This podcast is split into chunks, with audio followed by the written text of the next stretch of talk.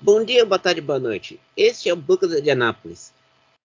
Teve vitória brazuca em Dakar, mas eu acho que teve um vexame da Audi, porque não está entre os 10 primeiros da vitória, pela da vitória brazuca. Bom dia, boa tarde, boa noite, César e a todo mundo que nos ouve. Chegamos aqui ao quinto dia de Dakar. Eu confesso que essa cobertura eu tô ficando cansado, mas ao mesmo tempo tô bem animado, cada vez mais feliz e mais animado. E vamos aos pontos do dia, né? Desse que foi um trajeto mais longo, né? Especial mais longa. Tivemos aí 707 quilômetros. E a Audi, conclusões sobre a Audi. O que aconteceu hoje, já que o Peter Hansel teve, pro, teve uma quebra que tirou ele por duas horas e o Matthias Ekstrom também enfrentou problemas, o Lucas, o Carlos Sainz e o Lucas Cruz conseguiram aí um terceiro lugar na geral. Eu não diria que foi que devemos considerar isso totalmente um vexame, justamente porque eles terminaram o, a, o Lucas Cruz e o Carlos Sainz terminaram num louvável terceiro lugar. Isto é fato. Então, isso por si só não configura um vexame ah, Mas uma sim. coisa é certa. O ah, Carlos Sainz está carregando a Audi nesse Dakar e não era para ser assim. Não, não é, não é só carregando a Audi nas costas, mas eu tô vendo aqui o resultado oficial agora. É, eu acho que quem também está carregando uma equipe nas costas é o Loeb, com aquele protótipo da, da ProDrive. Exatamente, o GCK ProDrive que hoje ficou aí em segundo lugar na geral. Lembrando que novamente tivemos aí como ganhador o Nasser Al-Attiyah em parceria com o Baumel da Toyota. Então, nessa altura do campeonato, o Dakar já começa a ganhar o. Acho que a gente já pode apontar aí os favoritos. Então, César, o título do Dakar 2022 ficará ou entre Nasser Al-Attiyah ou entre. É, é, vai ficar, perdão, entre Nasser Al-Attiyah e Sebastian Loeb. Vai ser Toyota versus ProDrive. Não, e vai ser Toyota versus ProDrive por um detalhe. Diga. A diferença entre os dois é de 38 minutos. Interessante, e... é uma diferença que pode ser abatida nas duas próximas especiais. É. E gente tem que lembrar que, o, por exemplo, a Toyota, a Audi nem está entre os 10 primeiros no geral até agora. Passados quase cinco estágios. Eu tô vendo. O, o Carlos Sainz está em 18 lugar. Ele tem uma punição de 15 minutos e tem uma diferença de 2 horas e 20 minutos para o Atia. Então, para quem. Eu acho que esse primeiro ano da Audi vai ser mais por experiência. É, como o... eu falei ontem. É, como você falou ontem, Rio. Vai ser mais por experiência, para depois do ano que vem chegar com o, pano, com o piano afinado, né? Exatamente, exatamente. Esse ano de 2022, né, como eu falei, a gente pode apostar que a Audi vai estar presente nesse Dakar, nesse Dakar e no próximo. Mas esse ano seria o piloto, né? Literalmente falando. E ano que vem seria aí uma coisa mais. A Audi, tendo aprendizado, entraria é, na cara e na coragem, entraria de cabeça no próximo Dakar. E eu, tenho, eu confesso que algo me diz que o Sainz e o Cruz vão permanecer para 2023. Ah, se permanecer para 2023 vai ser uma grande ajuda para a Audi, porque os dois estão carregando a equipe nas costas, literalmente. E, meu caro Lurinha, eu queria perguntar para você o seguinte. Diga. E os brasileiros? Você falou que tem uma notícia boa, pode falar. Pois bem, duas, aliás. Hoje nos UTVs tivemos vitória de Rodrigo Lupe e Michael Exatamente. Segundo ficou Austin Jones e o e o Gustavo Gugelmin. Terceiro, o, a dupla polonesa, o Goskal e o Gospodarczyk, ficaram em terceiro. Com esse resultado, o Michael Justo, o Lupe e o Michael Justo caíram para segundo na classificação geral dos UTVs. Porque na pontuação eles foram superados pelo Austin Jones e o Gustavo Gugelmin. Então, temos reais possibilidades de título no Dakar dos UTVs em 2021. E César, eu até arrisco te dizer que podemos ter aí uma dobradinha. Você acha que se configurar um título do Justo e do Lupe e um segundo lugar do tendo como navegador o Gugelmin ou vice-versa, a gente pode considerar uma dobradinha brazuca no Dakar? Sim. Um, um detalhe, o Lupe tem uma, uma penalidade de um minuto. Uhum. E a diferença entre ele para o Austin Jones é de cinco minutos.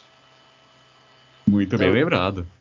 Então dá para virar. E... Ainda amanhã, hein? É amanhã. Então a gente tem que lembrar aqui. E amanhã o, o, vai pegar. Acho que o próximo estágio amanhã. Vai ser todo centrado em Riad. É, vai ser. Acho que os próximos estádios vão ser todos em Riad. Não, não. Ainda vai ter umas mudanças ainda. Não vai ser. O de amanhã especificamente, ele vai ser centrado em Riad. Não, é amanhã e sexta. Sim, mas assim, falando de amanhã, o interessante é que o estágio de amanhã em Riad, ele vai ter uma duração de 300, vai ter uma distância de 395 quilômetros. Vai é, contrastante, né, visto que o terreno vai ser vai ser em partes montanhoso e em partes plano, com muitos aclives, né? E o que me chamou a atenção é que o trajeto é no formato de um 8 invertido, como símbolo do infinito, que vai contornar toda a região de Riad, vai ser tipo um formato de 8 invertido. Ah, não me lembra do 8 infinito, porque eu lembro daquela piada politicamente correta do Matheus Ceará. Por favor, não, não, não insira aqui. Não, eu não vou falar, mas não fala 8 infinito, mas e, não vai ser só amanhã, não. Sexta-feira também será em Riad. Sim, sim. E aí, amanhã sábado e... é o dia do descanso, né? Aham, uhum, descanso Perfeito. no sábado. Então, as duas, os dois próximos estágios serão em Riad. Então, é o oito infinito. Cabuloso para dizer o mínimo. Lembrando que hoje, né, tão cabuloso quanto essa informação, é o fato de que hoje tivemos um acidente insano, né? Envolvendo aí o piloto é, lituano Vanuskas, que fazia dupla com o português Felipe Palmeiro, que deram uma capotada espetacular, mas que saíram ilesos. Você vê que esses você vê que essas esses os veículos do Dakar existem, existem a tudo. E nas motos, no geral, no estágio de hoje, Barreda Bord lidera com mesmo com uma penalidade de um minuto e seguido pelo Pablo Quitanidia com uma diferença de 3 minutos e 37 segundos. O que me surpreendeu, César, foi que além de ser a segunda vitória consecutiva do Barreda Bort, que para mim era uma carta fora do baralho antes do início da cara e já conquistou a segunda especial dele consecutiva. Terceiro lugar de outro figurão aí, o Rui Gonçalves, que foi português que ficou em terceiro lugar. Mas aí que tá, ah, o Bort tá ganhando, ganhou duas seguidas. Mas no geral, quem tá liderando é o Sam Sunderland da Gas Gas. E... Eu arrisco dizer que essa liderança dele não vai durar muito. Exato, porque é, ele está seguido pelo Matthias Alkner, que está com 15, com a diferença de 3 minutos. O Adrian Van Beveren com a diferença de 4 minutos e 54 segundos. O quarto lugar, o Daniel Sanders, com a diferença de 7 minutos e, 50, e 7, minutos, 7 minutos e 7 segundos. E o quinto, o Lorenzo Santolino, com uma diferença de 10 minutos e 28 segundos. O Kitanidia está em décimo, tá em sexto, com uma diferença de 11 minutos e 13 segundos. E o Barre da Morte, que está ganhando, ganhou duas seguidas hoje, nessa, nessa Dakar, está uma diferença de 14 minutos e 12 segundos, 12 segundos e com uma penalidade de 1 minuto.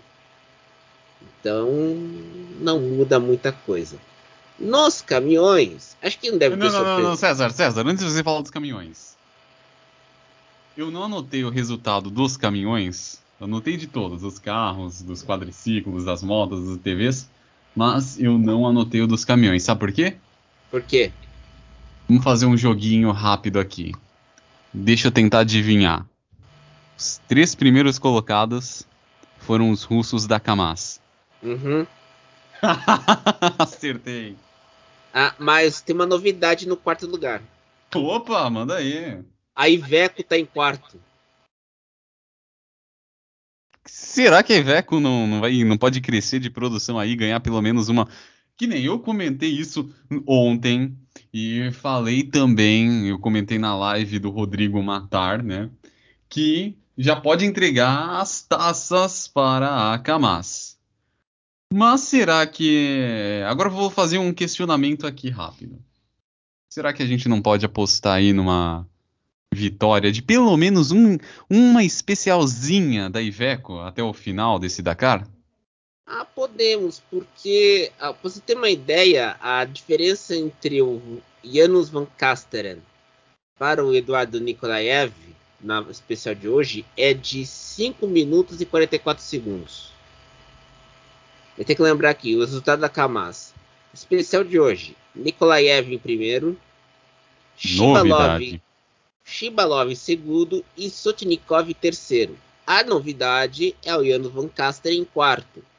No geral, é o Dmitry Sotnikov em primeiro, Eduardo Nikolaev em segundo, Anton Shibalov em terceiro e Janusz Van Casteres em quarto. De lembrar que até o quarto lugar é da Kamaz, porque quem e que caiu para sétimo, o Andrei Kardinov. E, e, olha, a queda foi tão feia, porque o, o, o Van Kasteren tem uma diferença de 48 minutos e 54 segundos para o Sotnikov e uma penalidade de 15 minutos.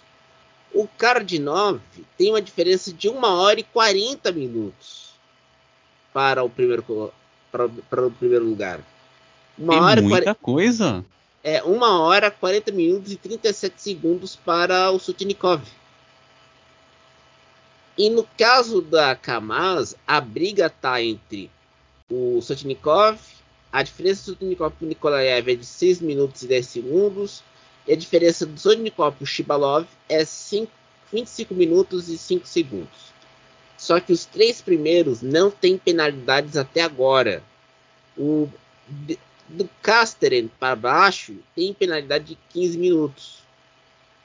O Alex Prolopras da StarX, StarForex, né? e o outro que está com outro holandês, o Maurik van der Helve, está com penalidade de 15 minutos. O Richard de Groot também com 15 minutos. E o Victor Willem Konevasteren da Iveco também com 15 minutos. Aí tem que lembrar que a Iveco contratou pilotos holandeses. Não tem nenhum italiano, que é uma empresa italiana. O, pa o próprio país está com moral, hein?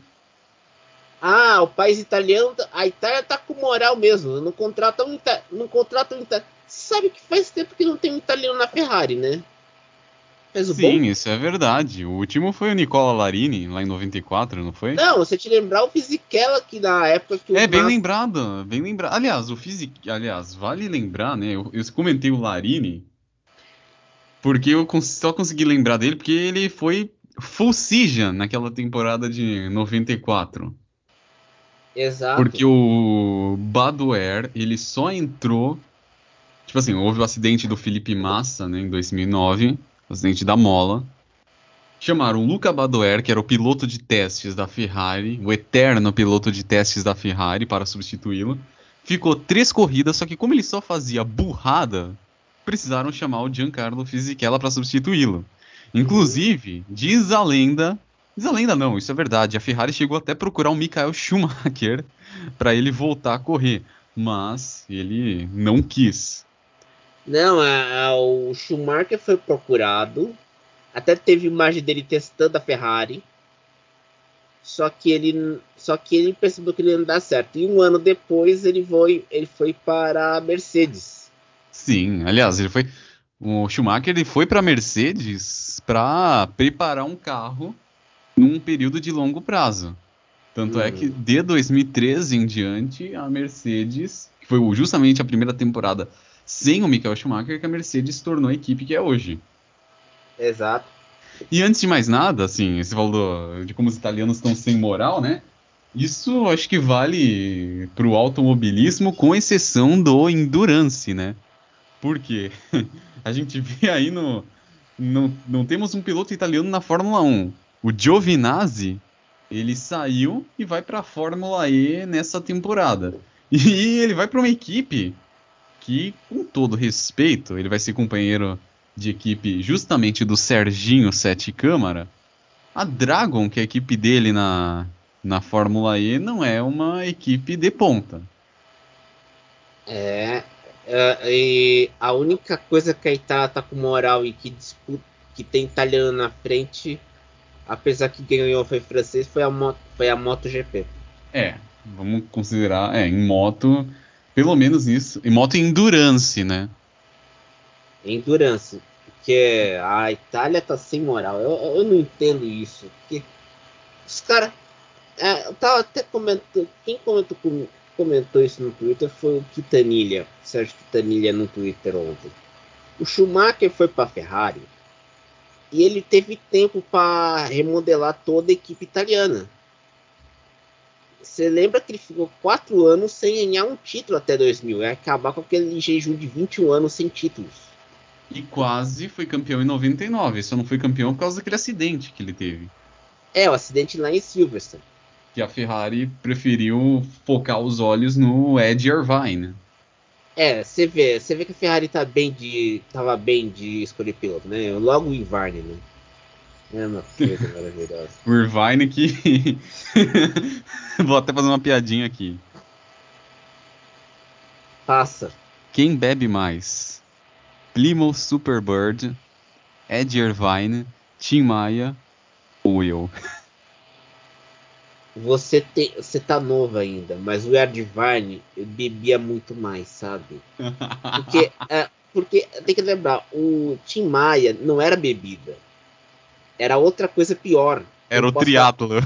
É.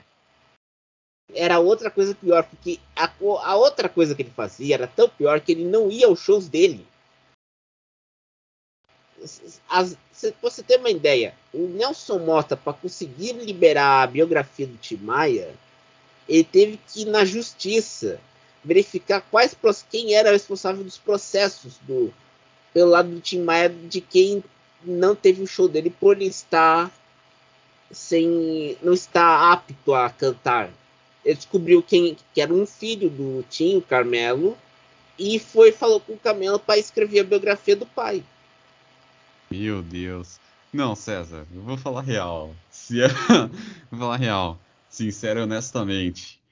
É, se, se tu tivesse me conhecido em 2019, nos tempos que eu estudava na, na Unip, era estudante de letras da Unip, provavelmente e, me, e tivesse me acompanhado no famoso bar do Átila, provavelmente você iria mudar a tua opinião. Espero que tenha algum colega meu de Unip ouvindo nesse momento, vai, prova, vai se lembrar muito disso. Você fez muita burrada, uh, só para só pra constar, você fez muita burrada porque você tava no bar do Átila?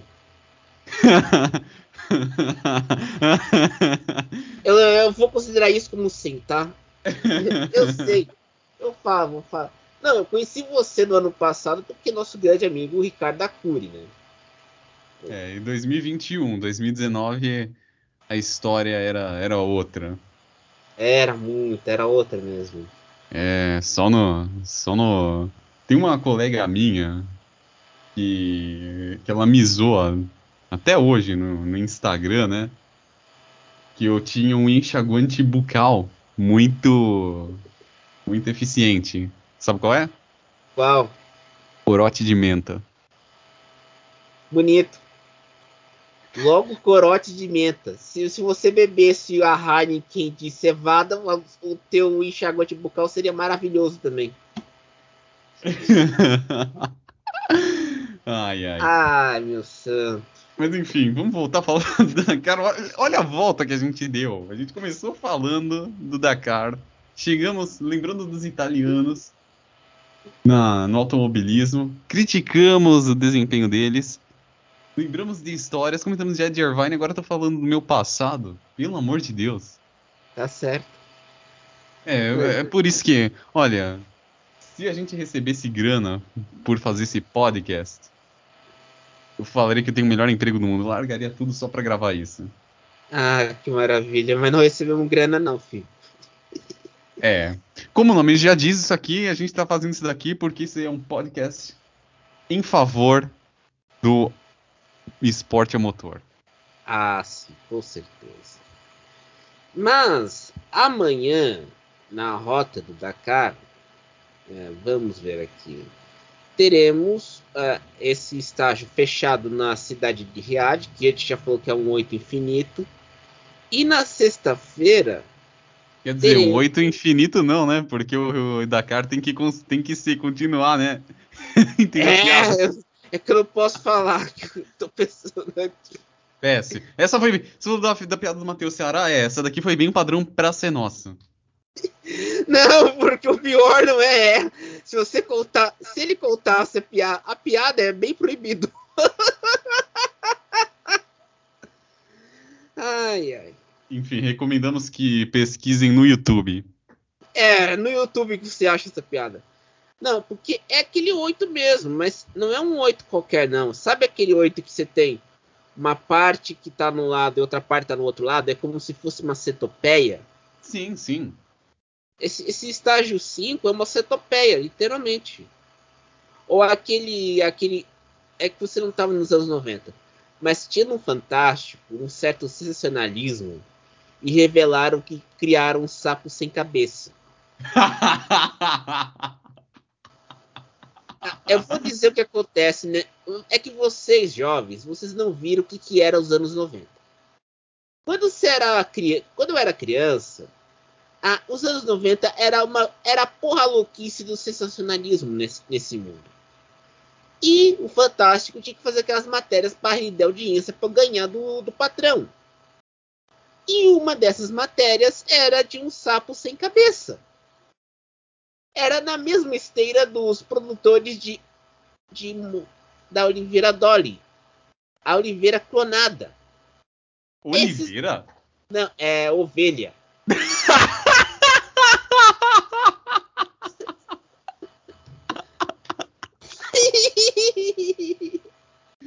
De Oliveira para ovelha tem uma diferença muito grande. Era uma ovelha. Não, era uma. É porque em 97, Dolly, a ovelha, foi, foi, nasceu para o mundo. E todo mundo ficou impressionado. Nossa, agora nós clonamos uma ovelha. Aí, 97, vem lá o Fantástico. Matéria de abertura. Um sapo sem cabeça. Geneticamente modificado. Aí para você ter aquele, aquele velho, belo pesadelo sobre o mundo da ciência, pior do que você ver aqueles filmes do Cronenberg dos anos 80, aí você fica assustado com o mundo. E eu era uma criança que tinha 8, 9 anos naquela oportunidade. Aí, aí você ficava assustado, porque você via, ah meu Deus, um sapo sem cabeça! é, naquela época era sábado, tem outros era mula sem cabeça e outras coisas sem cabeça. é, né, o sensacionalismo dos anos 90, só quem assistiu sabe o que foi. Exato, porque tem que lembrar, uma parte do trecho é dos carros caminhões e o T3 e o T4. É a parte mais fica acima de Riad. Tem outra parte do trecho que é dos quadriciclos e das bikes. Por isso que parece, não é um 8 infinito, é como se fosse dois, dois circuitos independentes que são ligados por uma estradinha. Então, porque vai passar pela província oriental e uma parte de Riad. Do, tanto no, tem um circuito dos carros e um circuito das motos. O circuito das motos fica perto de Shadilurra e o circuito dos carros fica na província oriental, passa por Al-Ataviá, Al-Majá, Rumá, Azif. Ai, ai, que maravilha, né? Inclusive, ô César, vale lembrar que a gente pulou aqui, pulou entre aspas, né? Não deu ainda o resultado dos quadriciclos. Ah, é. Eu, eu estava esquecendo, eu estava muito emocionado. É, vamos lá. vamos lá, em primeiro lugar ficou aí o Manuel Andújar, piloto argentino. Em segundo, Alexander Giroud. Em terceiro, que foi mais surpreendente na minha opinião, foi um russo. Tivemos um russo aí se dando bem. é, o Alexander lugar. Maximov. Exatamente. Enquanto isso, o Marcelo Medeiros repetiu aí o quinto lugar de ontem. E no geral, meus amigos, Pablo Copete em primeiro, Alexandre Giroud em segundo, Alexander Maximov em terceiro, Manuel Andurrar em quarto e Marcelo Medeiros em quinto. É. Sendo que a disputa entre a diferença entre o Marcelo, entre o Marcelo Medeiros e o Pablo Copete é de uma hora e 15 minutos. Inclusive, eu acho, sincero, honestamente, que dá pra gente torcer aí. Eu acho que o Marcelo Medeiros, ele tem possibilidades, assim, matemáticas, virtuais, dele alcançar ali o top 3. E quem sabe até, a gente não pode duvidar, brigar pelo título é, a partir da especial de sexta-feira e depois do dia do descanso ele conseguia ali, né, uns desempenhos melhores. Exato. E tem um detalhe, o Marcelo Medeiros está com uma penalidade de 16 minutos, enquanto o Pablo Copete tem uma, uma penalidade de 1 minuto. E o Maximov tem uma penalidade de 21 minutos no tempo. Lembrando que desde, que a categoria dos quadriciclos né, entrou no Dakar em 2009, não tivemos vitórias brasileiras. Entretanto, desde que tivemos UTVs, os dois primeiros títulos dos UTVs foram conquistados por, por duplas brasileiras.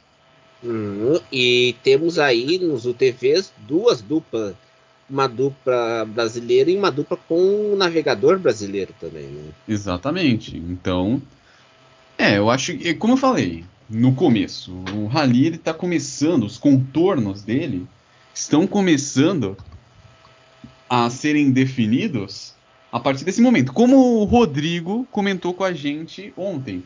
Uhum. Hoje é o dia.